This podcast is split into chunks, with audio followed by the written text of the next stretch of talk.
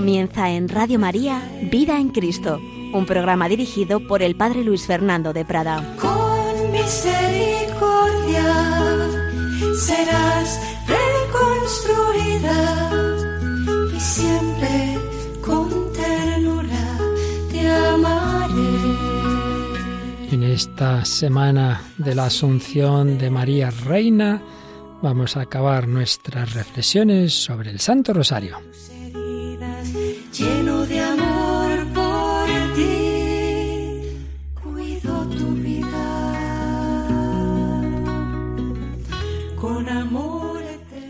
Un cordialísimo saludo, muy querida familia de Radio María, con Jesús, con María, vida en Cristo, vida en el Espíritu Santo, vida de hijos de Dios, vida de hijos de la Virgen María.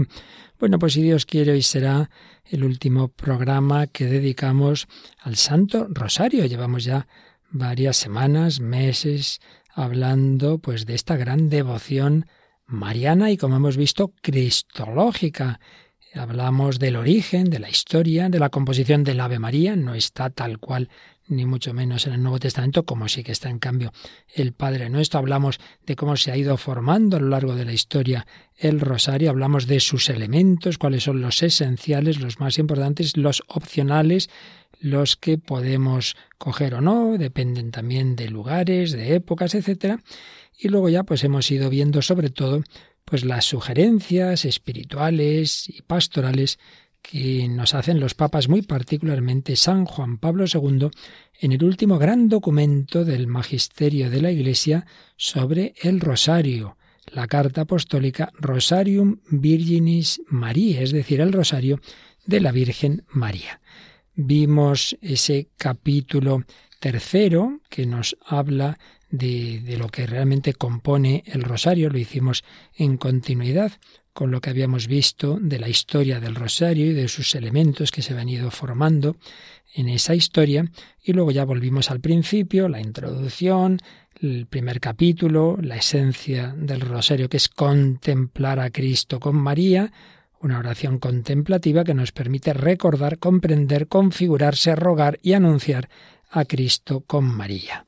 Luego veíamos el día pasado los misterios, los misterios de Cristo, puesto que es una oración contemplativa que contempla el rostro de Cristo y lo hace seleccionando una serie de misterios, pues estuvimos viendo ese segundo capítulo que hoy vamos a terminar porque nos quedaban un par de puntos. Y luego ya el capítulo tercero, como digo, ya lo vimos, iríamos ya a la conclusión. Vamos pues a terminar este capítulo segundo. Este capítulo segundo de esta carta de San Juan Pablo II se titula Misterios de Cristo, Misterios de la Madre. Vimos cómo Juan Pablo II recogía esa expresión de otro Papa Santo, Pablo VI, San Pablo VI, que había llamado al rosario compendio del Evangelio, ¿sí? En el rosario está ese compendio de las escenas evangélicas, pero para que lo fuera más y mejor, ese compendio, Juan Pablo II añadió esos misterios luminosos, que no sólo contempláramos los gozosos y pasáramos ya desde la infancia de Jesús a la pasión, no, que tuviéramos también la contemplación de la vida pública. Y por eso añadía esos misterios luminosos, escogiendo entre muchos de ellos, pues cinco posibles misterios de luz. El bautismo de Jesús en el Jordán, las bodas de Caná, donde Jesús se autorrevela, se automanifiesta, hace su primer signo o milagro, la predicación del reino, invitando a la conversión, y, por supuesto, la transfiguración, misterio de luz por excelencia, y la institución de la Eucaristía. Bueno, añadía esos misterios y nos iba dando unas claves de cada uno de los ciclos de los misterios. La clave de qué gozo es ese que contemplamos en los misterios gozosos, el gozo fundamentalmente de la encarnación. Dios se ha hecho hombre, no nos abandona, Emmanuel está siempre con nosotros. La encarnación es el motivo del gozo hondo y profundo del cristiano, pero veíamos también como los dos últimos misterios gozosos, la presentación, donde Simeón anuncia que Cristo será signo de contradicción y anuncia una espada para el corazón de María, ese misterio, cuarto misterio gozoso y el quinto, Jesús perdido y hallado en el templo, tienen sí gozo, pero a la vez anuncian el drama. También está ahí presente la cruz. Por eso, la alegría cristiana es una alegría honda, profunda, compatible con la cruz, con el dolor que siempre está en esta vida. Misterios de gozo, misterios de luz, todo el misterio de Cristo es luz, Él es la luz del mundo, pero esa luz se manifiesta especialmente en esos cinco misterios que antes recordábamos. Misterios de gozo, misterios de luz, misterios de dolor. Veíamos como Juan Pablo II destacaba especialmente el primero, Getsemaní, porque ahí vemos esa psicología de Cristo, ese momento particularmente angustioso, es la pasión del corazón, que es el corazón de la pasión, que da sentido a los misterios siguientes, donde vemos esa ignominia de Cristo, ese gran dolor, culminando, por supuesto, en ese quinto misterio, el crucificado, la muerte de Jesús. Pero el cristianismo no termina en la cruz. Por eso veíamos en el número 23 la contemplación del rostro de Cristo no puede reducirse a su imagen de crucificado. Él es el resucitado. Por eso, misterios de gloria. Y veíamos también cómo los agrupaba de esta forma. Por un lado, los dos primeros. La resurrección de Cristo y su ascensión. La victoria de Cristo. Ese hombre, Cristo Jesús, Hijo de Dios, está a la derecha del Padre. Luego, eso mismo en María. Claro, una criatura que participa de esa victoria de Cristo. Asunción y coronación como reina de cielos y tierra. María resplandece como reina de los ángeles y los santos. Y entre medias de esos dos primeros misterios relativos a Cristo y de esos dos últimos relativos a María está Pentecostés, que es ese misterio de la Iglesia aquí en la tierra. No hemos llegado a ese destino donde María sí que ha llegado ya, pero a los demás nos toca ese testimonio valiente movidos por el Espíritu Santo. Bien, pues ahí nos quedábamos en ese comentario breve pero enjundioso de Juan Pablo II a lo esencial de esos misterios gozosos, luminosos, dolorosos y gloriosos. Pero en este capítulo eh, de la carta sobre el rosario añadía dos números también muy profundos. El número 24, de los misterios al misterio, con mayúscula hay misterio, de los misterios al misterio, el camino de María. ¿Qué quería decir? Esos ciclos de meditaciones, que no son ciertamente exhaustivos, llaman la atención sobre lo esencial. ¿Qué es lo esencial? Pues gustar un conocimiento de Cristo, que se alimenta continuamente del manantial puro del texto evangélico. Cada rasgo de la vida de Cristo, esos rasgos que nos narran los evangelistas, que también seleccionaron de lo mucho que podrían contar, cada rasgo de la vida de Cristo refleja aquel misterio que supera todo conocimiento, una expresión que está en San Pablo en Efesios 3:19. Es decir, Pablo II nos estaba diciendo que cuando contemplemos cualquier escena de la vida de Cristo, lo importante no es la escena, sino lo importante es ese Jesucristo, que veamos a ese Dios hecho hombre, que nos manifiesta el misterio concreto del misterio por excelencia y esencial que es el propio Verbo hecho carne. Cada rasgo de la vida de Cristo, de cada misterio, refleja el misterio del Verbo hecho carne, en el cual reside toda la plenitud de la divinidad corporalmente. Menuda expresión de San Pablo en Colosenses 2.9. Esto no lo podía haber imaginado nadie, que el Dios todopoderoso infinito que ha creado este universo inmenso se ha escondido, por así decir, se ha encerrado en una humanidad, en un cuerpo, en ese cuerpo de Jesús reside toda la plenitud de la divinidad corporalmente. Por eso, con razón, cuando Santo Tomás manifiesta su fe eh, de la que había dudado antes en ese Cristo resucitado, cae ante él, ante sus llagas y dice, Señor mío y Dios mío, Señor mío y Dios mío. Cada misterio concreto nos lleva al misterio inmenso del Dios que está en esa humanidad de Jesucristo, que se ha hecho carne en Cristo. Por eso, añadía Juan Pablo II, el catecismo de la Iglesia Católica insiste tanto en los misterios de Cristo, recordando que todo en la vida de Jesús es signo de su misterio, todo.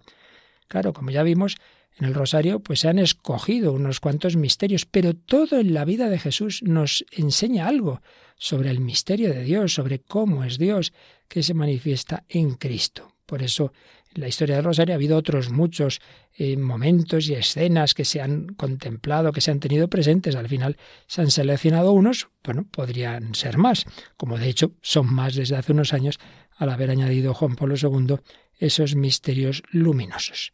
El duc in altum, esa expresión latina que usó Juan Pablo II en un documento anterior de 2001, el Nuevo Milenio Neunte, rema mar adentro, venga, vamos, vamos, iglesia, no te quedes aquí parada. El duc in altum de la iglesia en el tercer milenio se basa en la capacidad de los cristianos de alcanzar, cita de San Pablo, en toda su riqueza, la plena inteligencia y perfecto conocimiento del misterio de Dios, en el cual están ocultos todos los tesoros de la sabiduría y de la ciencia. Colosenses 2, 2 al 3 y Efesios. Que Cristo habite por la fe en vuestros corazones, para que, arraigados y cimentados en el amor, podáis conocer el amor de Cristo, que excede todo conocimiento, para que os vayáis llenando hasta la total plenitud de Dios. Así pues, lo importante es eso, que el rezo del rosario, la contemplación de los misterios de Cristo, nos centre en el misterio con mayúscula, nos centre en Jesucristo, nos enamore de Jesucristo, nos haga conocerlo, amarlo y seguirlo. El rosario promueve este ideal, sigue diciendo la carta apostólica, ofreciendo el secreto para abrirse más fácilmente a un conocimiento profundo y comprometido de Cristo. Podríamos llamarlo el camino de María. Fijaos, el camino de María sería este camino que nos propone el rosario de con la Virgen María, pues profundizar en ese misterio de Cristo, ese misterio que se formó en sus entrañas y que ya vio crecer. El camino de María. Es el camino del ejemplo de la Virgen de Nazaret, mujer de fe, de silencio y de escucha es al mismo tiempo el camino de una devoción mariana consciente de la inseparable relación que une a Cristo con su Santa Madre. Y por eso concluía este párrafo diciendo, los misterios de Cristo son también, en cierto sentido, los misterios de su Madre, incluso cuando ella no está implicada directamente, pero lo son por el hecho mismo de que ella vive de él y por él. Pues sí, María vivía permanentemente de Cristo y por Cristo, y aunque no aparezca en un determinado misterio, María siempre está en relación con su Hijo. ¡Qué maravilla! El camino de María, los misterios de Cristo son también misterios de su Madre, haciendo nuestras en el Ave María las palabras del ángel Gabriel y de Santa Isabel, nos sentimos impulsados a buscar siempre de nuevo en María, entre sus brazos, y en su corazón el fruto bendito de su vientre. Menudas expresiones tan bellas nos encontramos en esta carta. Nosotros, cuando estemos rezando el rosario, hagamos esto que nos dice aquí Juan Pablo II, cuando recemos cualquier Ave María, que busquemos de nuevo en María, entre sus brazos y en su corazón, el fruto bendito de su vientre. Eso queremos hacer nosotros, eso queremos con María buscar a Jesús, meternos ahí en el corazón de María. Madre, te lo pedimos, Madre, en tu corazón muéstranos el corazón de tu Hijo.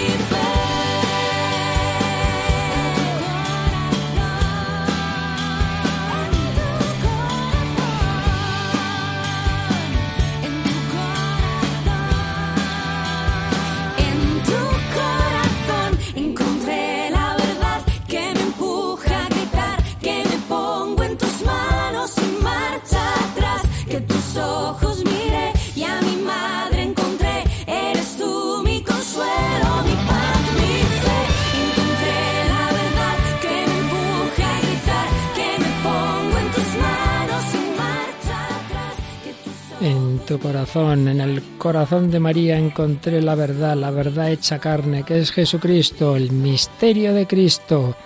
El misterio de Cristo es también misterio de María. Pero el misterio de Cristo es también misterio del hombre. Aquí seguimos en Radio María, Vida en Cristo, un servidor Padre Luis Fernando de Prada, recogiendo las enseñanzas que nos dejó San Juan Pablo II en la carta apostólica Rosarium Virginis Mariae, sobre el rosario de la Virgen María. Estamos viendo ese capítulo segundo que nos hablaba de los misterios de la vida de Cristo, de los misterios al misterio, número 24, y número 25, misterio de Cristo, misterio del hombre. ¿Qué quiere esto decir?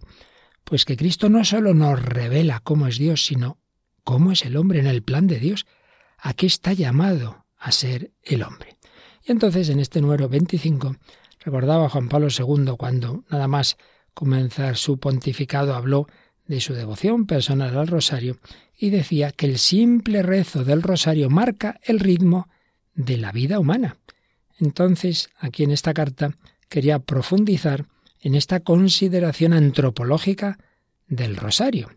Y es que quien contempla a Cristo recorriendo las etapas de su vida, descubre también en él la verdad sobre el hombre. Cristo no solo nos revela a Dios, sino al hombre.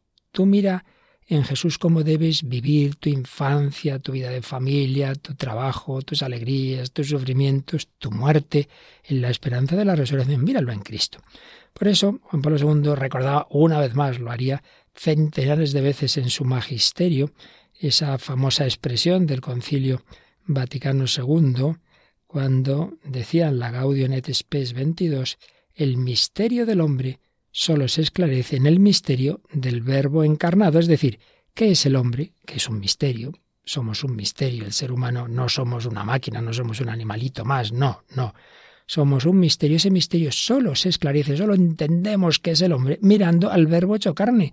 Ahí vemos cuál es el plan de Dios sobre el hombre, ser hijos en el Hijo, vivir con un corazón filial y fraternal, dar la vida.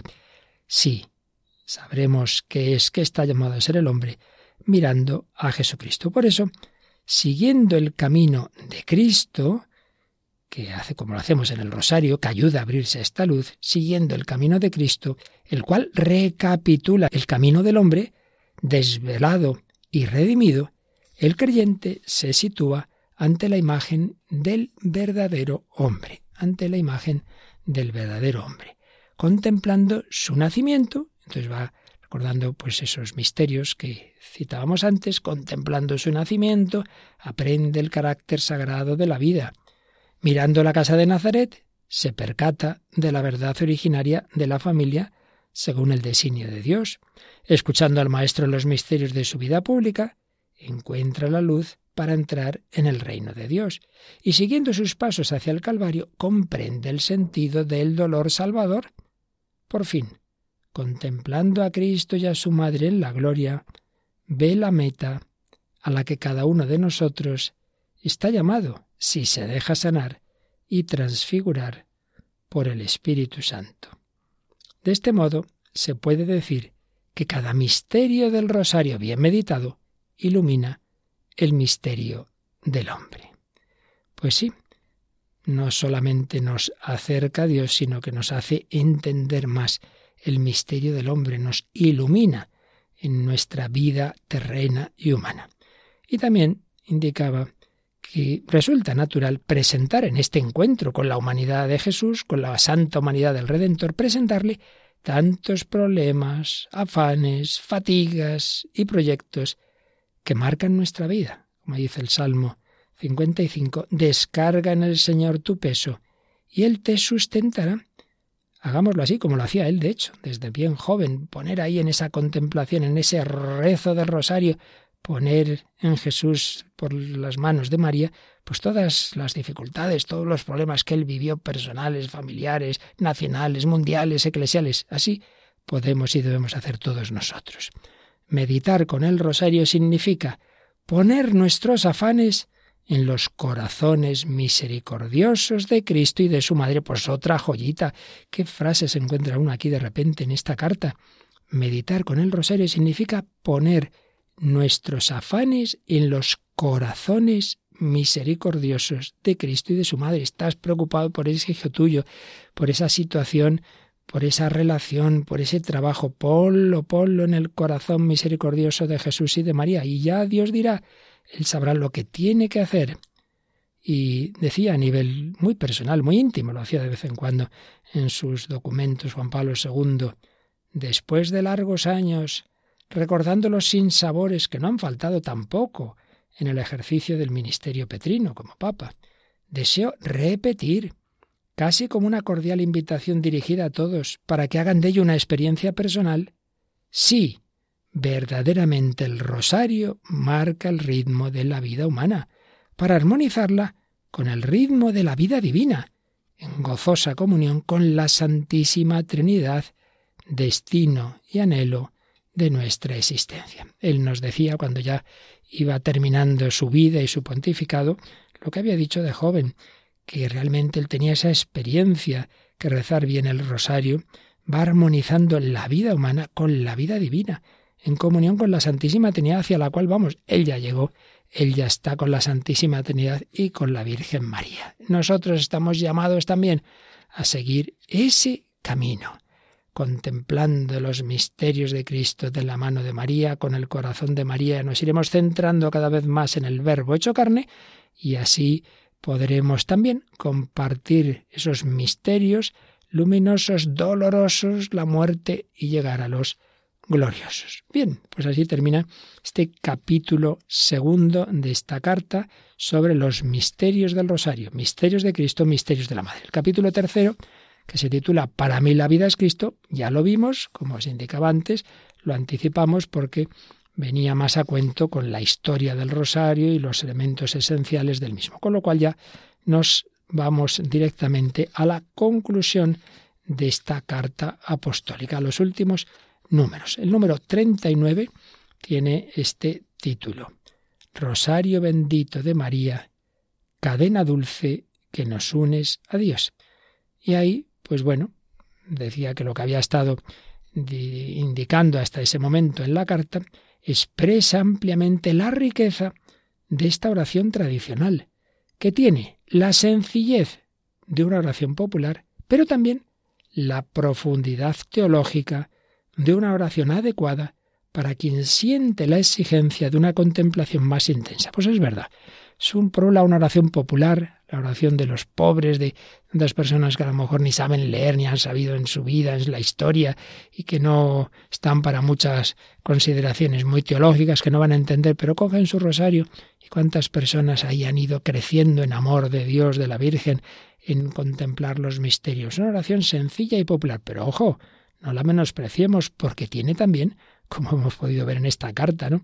Una gran profundidad teológica y de hecho yo no sé de ningún santo, ningún místico que haya despreciado el rosario, que haya dicho, no, no, no, yo hago contemplaciones elevadas y esto lo dejo para otros. No, no.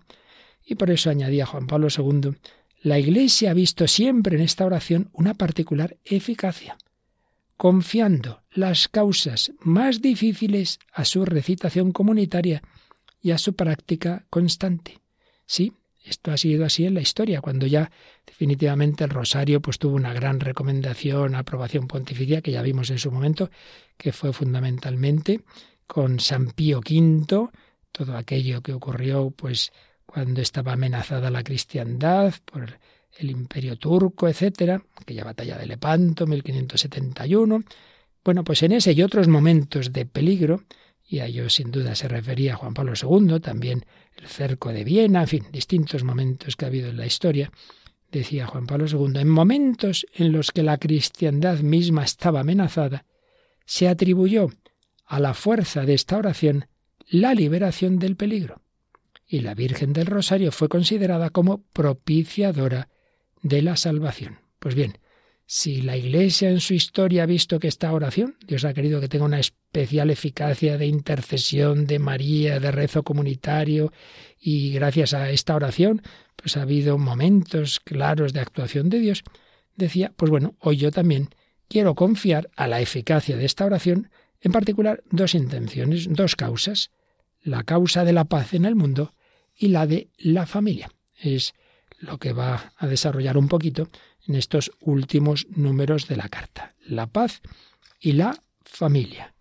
La paz, bueno, nos hablaba de que en esos inicios del tercer milenio, recordemos que el tercer milenio empieza, digamos, como un momento trágico, significativo, con aquel terrible atentado de las Torres Gemelas en el, en el 2001, ¿no?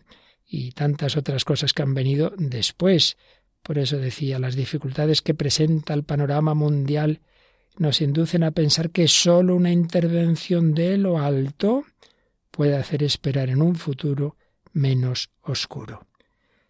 Pues para ello el rosario. El rosario es una oración orientada por su naturaleza hacia la paz, por el hecho mismo de que contempla a Cristo príncipe de la paz, nuestra paz. Aquí vienen unas indicaciones muy yo creo que son profundas también. Quizás no lo hemos tenido muy en cuenta. Si uno reza bien el rosario, eso le da paz. Por eso dice, quien interioriza el misterio de Cristo, que es a lo que tiende el rosario, aprende el secreto de la paz y hace de ello un proyecto de vida.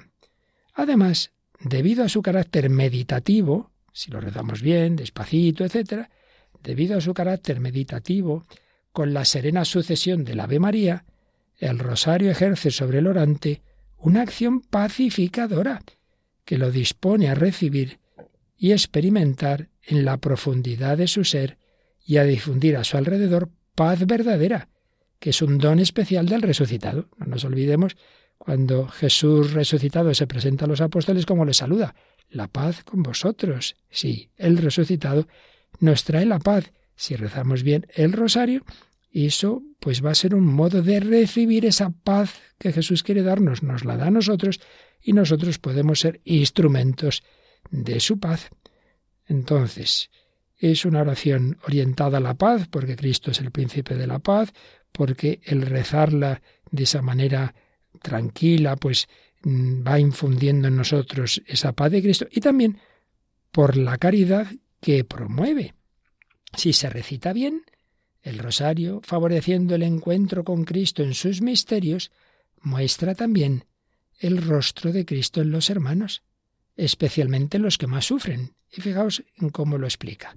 ¿Cómo se podría considerar en los misterios gozosos el misterio del niño nacido en Belén, sin sentir el deseo de acoger, defender y promover la vida, haciéndose cargo del sufrimiento de los niños en todas las partes del mundo. ¿Veis una aplicación? Si uno contempla bien el misterio de Belén, ve ese niño Jesús, dirá, hombre, ese niño Jesús está presente en tantos niños que sufren, hay que acogerlos, hay que defenderlos. Más, ¿cómo podrían seguirse los pasos del Cristo revelador en los misterios de la luz sin proponerse el testimonio de sus bienaventuranzas en la vida de cada día? Está uno contemplando esos misterios de la vida pública, esa predicación de Cristo, pues hombre, pues ahí Jesús propone las bienaventuranzas. Eso tiene que notarse en nuestra vida. Vamos a los dolorosos. ¿Cómo contemplar a Cristo cargado con la cruz y crucificado, sin sentir la necesidad de hacerse sus cirineos en cada hermano aquejado por el dolor u oprimido por la desesperación? Claro, cuando contemples los misterios dolorosos, también cuando reces el Via Crucis, oye, piensa que tú ahí también tienes un papel, que Jesús te llama a verle presente en tantos hermanos que hoy llevan la cruz, que hoy son calumniados, que hoy son flagelados, que hoy son perseguidos, que hoy son también asesinados. ¿Cómo se podría, en fin, contemplar la gloria de Cristo resucitado y a María coronada como reina, sin sentir el deseo de hacer este mundo más hermoso, más justo, más cercano al proyecto de Dios? Mira, Cristo ha vencido está en el cielo a la derecha del Padre, María está con él, Cristo Rey, María Reina, nos piden que colaboremos, que seamos buenos soldados de paz, de amor. En definitiva, mientras nos hace contemplar a Cristo, el rosario nos hace también constructores de la paz en el mundo. Así pues terminaba este número 40 sobre el rosario y la paz diciendo Juan Pablo II. En definitiva, mientras nos hace contemplar a Cristo, el rosario nos hace también constructores de la paz en el mundo. Por su carácter de petición insistente y comunitaria, en sintonía con la invitación de Cristo a orar siempre sin desfallecer, nos permite esperar que hoy se pueda vencer también una batalla tan difícil como la de la paz. De este modo el rosario, en vez de ser una huida de los problemas del mundo, nos impulsa a examinarlos de manera responsable y generosa y nos concede la fuerza de afrontarlos con la certeza de la ayuda de Dios y con el firme propósito de testimoniar en cada circunstancia la caridad, que es el vínculo de la perfección. Por tanto, cuando a alguno le venga la tentación o se lo diga a alguien, venga, venga, menos rezar y que hay mucha gente pobre, oye, por eso mismo, por eso mismo, porque voy a tener más fuerza para vivir la caridad, para entregarme por encima de mis propias fuerzas, la voy a tener si brota todo ello de la contemplación, de la unión con Cristo, con María, ellos que, que son la fuente del amor. Pues si yo me uno, si me uno a Jesucristo a través de María, realmente es cuando podré también ser instrumento de paz y de amor. Pues así se lo pedimos a María, a la Madre del Amor.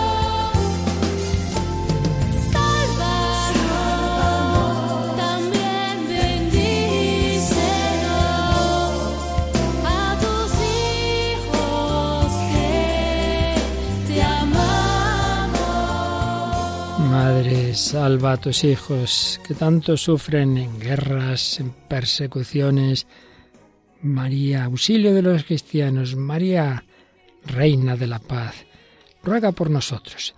Pues sí, Juan Pablo II encomendaba a la Virgen a través del rosario especialmente esta causa de la paz, pero también número 41 de la carta Rosario en Virginis María le encomendaba la familia, falta hacía y falta hace.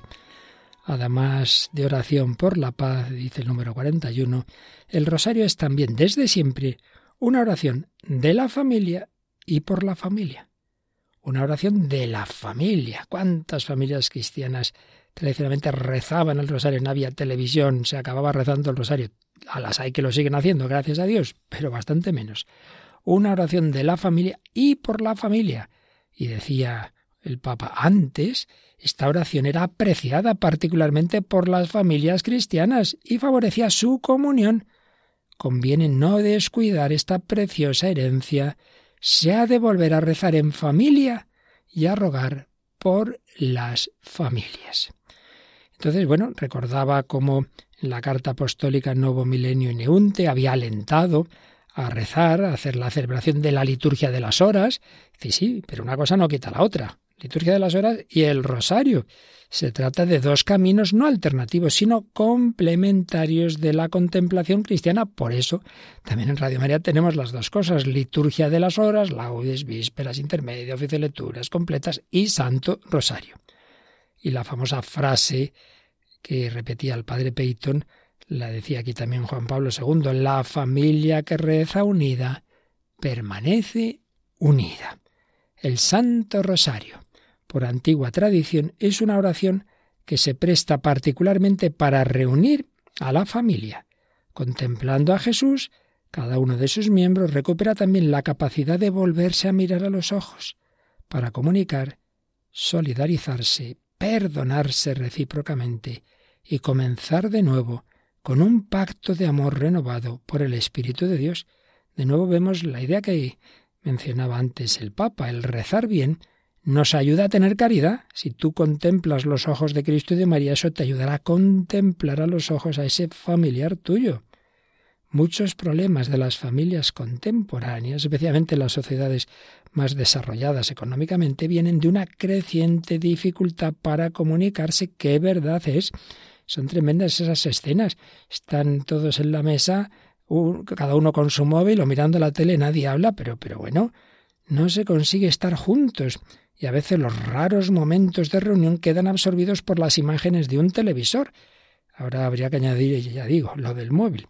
Volver a rezar el rosario en familia significa introducir en la vida cotidiana otras imágenes muy distintas, las del misterio que salva, la imagen del Redentor, la imagen de su Madre Santísima. La familia que reza unida al rosario reproduce un poco el clima de la casa de Nazaret. Jesús está en el centro, se comparten con él alegrías y dolores, se ponen en sus manos las necesidades y proyectos, se obtienen de él la esperanza y la fuerza para el camino. Y este punto del Rosario y la familia lo proseguía en el siguiente número, el 42, hablando de los hijos. Algo muy bonito, dice. Es hermoso y fructuoso confiar también a esta oración el proceso de crecimiento de los hijos. Esos padres que ven ese bebé, ese niño que va creciendo, ese preadolescente, ese adolescente, ese joven, van viendo cómo crece y tantas veces sufren también tantas situaciones difíciles. Pues bien, José y María veían crecer a Jesús. Ciertamente este no les daba disgustos, estuvo aquello de, de la pérdida que decimos en el templo, que tuvo su sentido, obviamente, pero cuánto sufrimiento y día. ¿No es acaso el rosario el itinerario de la vida de Cristo desde su concepción a la muerte hasta la resurrección y la gloria?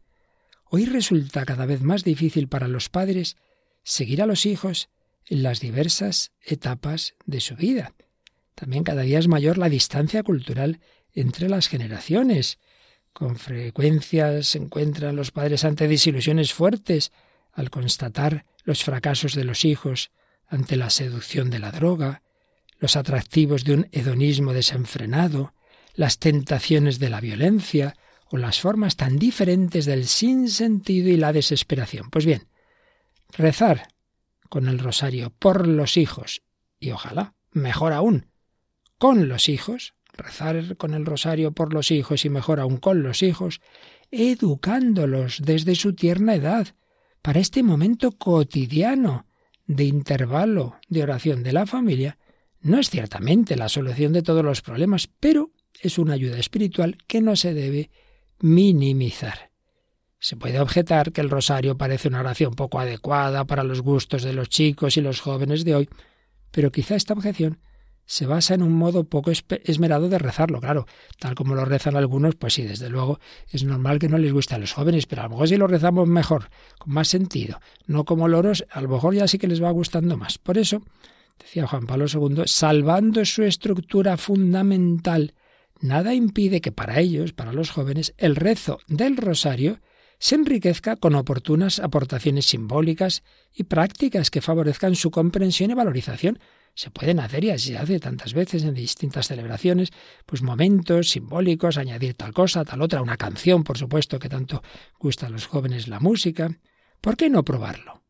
Una pastoral juvenil no derrotista, apasionada, creativa, como la que se vieron y se ven en las jornadas mundiales de la juventud, que comenzó Juan Pablo II, y aquí lo también lo menciona, es capaz de dar, con la ayuda de Dios, pasos verdaderamente significativos. Si el rosario se presenta bien, estoy seguro de que los jóvenes mismos serán capaces de sorprender una vez más a los adultos, haciendo propia esta oración y recitándola con el entusiasmo típico de su edad. Pues claro que sí. El servidor también ha visto esto en distintos grupos juveniles. Bueno, pues llegamos así al final de esta carta apostólica, Rosarium Virginis Mariae. Esta conclusión nos ha hablado de esas dos intenciones que especialmente Juan Pablo II encomendaba a la oración del Rosario, la paz y la familia, padres e hijos. Y ya el número 43, ya conclusión, conclusión final, se titula así, algo muy para nosotros también, años después de esta carta. El Rosario, un tesoro que recuperar un tesoro que recuperar. Queridos hermanos y hermanas, una oración tan fácil y al mismo tiempo tan rica merece de veras ser recuperada por la comunidad cristiana. Sí, merece la pena ser recuperada. Entonces se dirigía a los obispos, sacerdotes, diáconos, a los teólogos para que profundizaran en la palabra de Dios, en todo lo que ayuda a descubrir los fundamentos bíblicos, teológicos, espirituales, pastorales del rosario. Se dirigía a los consagrados y consagradas llamados de manera particular a contemplar el rostro de Cristo siguiendo el ejemplo de María. Y en definitiva, pienso en todos vosotros, hermanos y hermanas de toda condición, en vosotras, familias cristianas, en vosotros, enfermos y ancianos, en vosotros, jóvenes. Tomad con confianza entre las manos el rosario, descubriéndolo de nuevo a la luz de la escritura, en armonía con la liturgia y en el contexto de la vida cotidiana. Pues es la, la llamada final. Tomad con confianza entre las manos el rosario, cojamos el rosario entre las manos, descubriéndolo de nuevo a la luz de la Sagrada Escritura, en armonía con la liturgia, no es el lugar de, sino en armonía con la liturgia y en el contexto de la vida cotidiana. Nos ha ido mostrando cómo el rosario no nos saca de la vida ordinaria, al revés, nos ayuda a vivirla en el corazón de Cristo y en el corazón de María. Que este llamamiento mío no sea en balde, que no sea en balde. Bueno, vamos a pedírselo a la Virgen, luego acabaremos leyendo la última oración que Juan Pablo II dirigía a la Virgen, pero hacemos otro momento de cántico oracional a María, para estar en torno a ella, para que de verdad, también en esta familia que es Radio María, vivamos y cada, cada vez que rezamos el rosario, pues nos, nos sintamos así, una gran familia que pide unos por otros y que pide a la Virgen María por todas estas intenciones y tantas como hay en el mundo y las que va señalando el Santo Padre, pues a lo largo de la historia de la Iglesia esas necesidades que van surgiendo. Vivamos así, siempre en torno a María, con el rosario en las manos.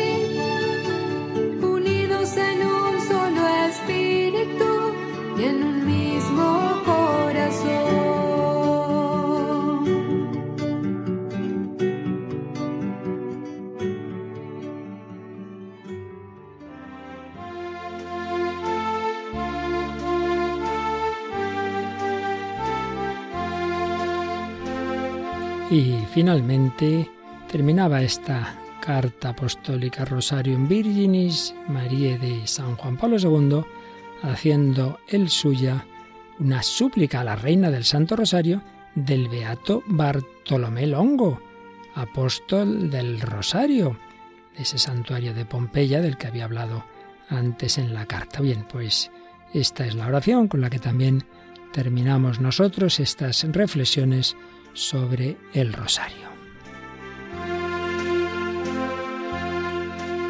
Oh rosario bendito de María, dulce cadena que nos une con Dios, vínculo de amor que nos une a los ángeles, torre de salvación contra los asaltos del infierno, puerto seguro en el común naufragio. No te dejaremos jamás. Tú serás nuestro consuelo en la hora de la agonía, para ti el último beso de la vida que se apaga y el último susurro de nuestros labios será tu suave nombre, oh Reina del Rosario de Pompeya, oh Madre nuestra querida, oh refugio de los pecadores, oh soberana consoladora de los tristes. que seas bendita por doquier, hoy y siempre, en la tierra y en el cielo.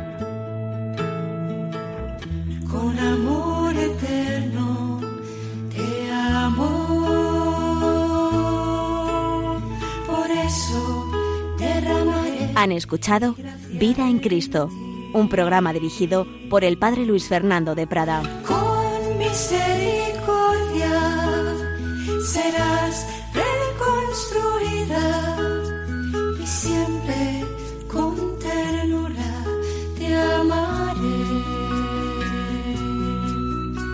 Así dice el Señor.